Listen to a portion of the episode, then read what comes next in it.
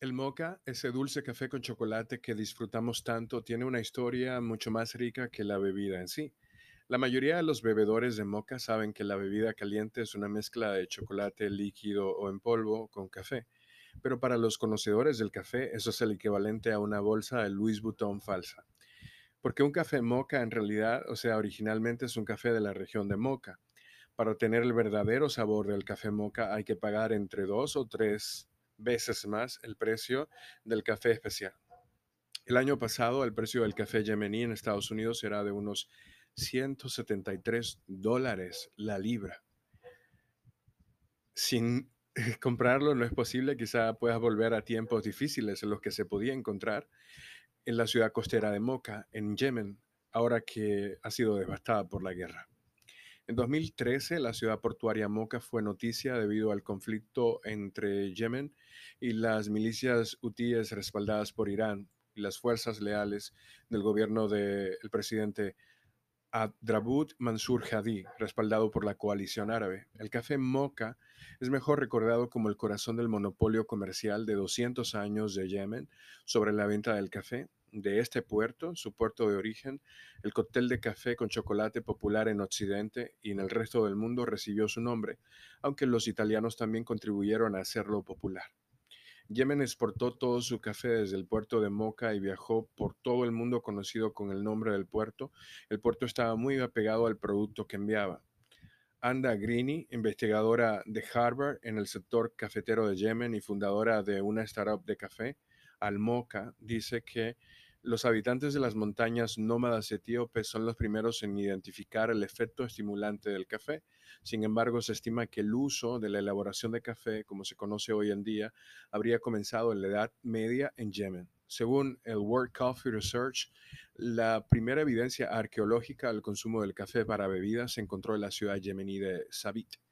Durante el siglo XV, el cultivo del café comenzó en Yemen para satisfacer las necesidades locales en 1450, los sufíes islámicos de Yemen comenzaron a beber café para mantenerse despiertos durante la oración nocturna.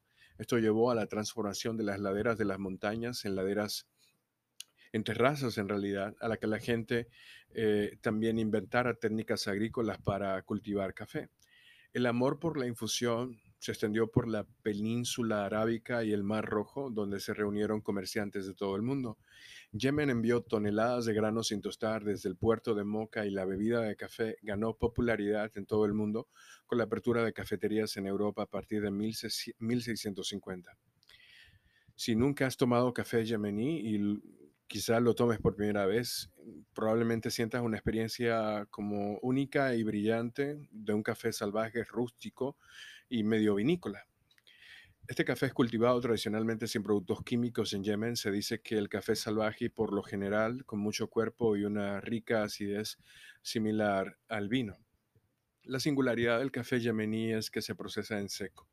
También conocido como proceso natural, es el método más antiguo y se considera el método más simple y orgánico. Algunos creen que el proceso de secado le da al café notas afrutadas, dulces e intensas. El sabor a menudo se describe como complejo, terroso, profundo, de un sabor distintivo. En Yemen hay una variedad de café y es un campo de investigación emergente.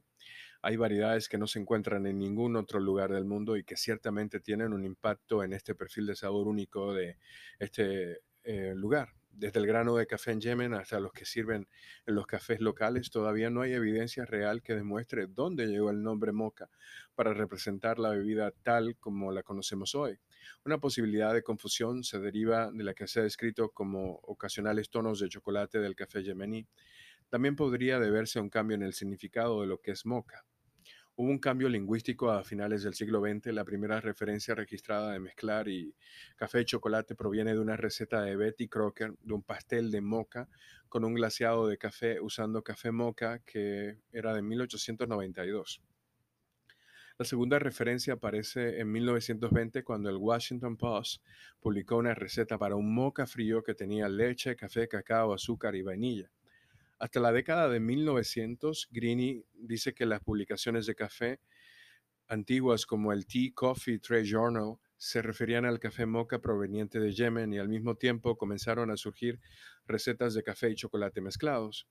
Sin embargo, cuando la producción de café de Yemen disminuyó y otras partes del mundo comenzaron su propia producción, el monopolio de Yemen sobre el comercio del café terminó. Los consumidores siguen deseando recetas que combinen con café y chocolate y esta mezcla de origen yemení es la que hizo la bebida que fuera tan legendaria.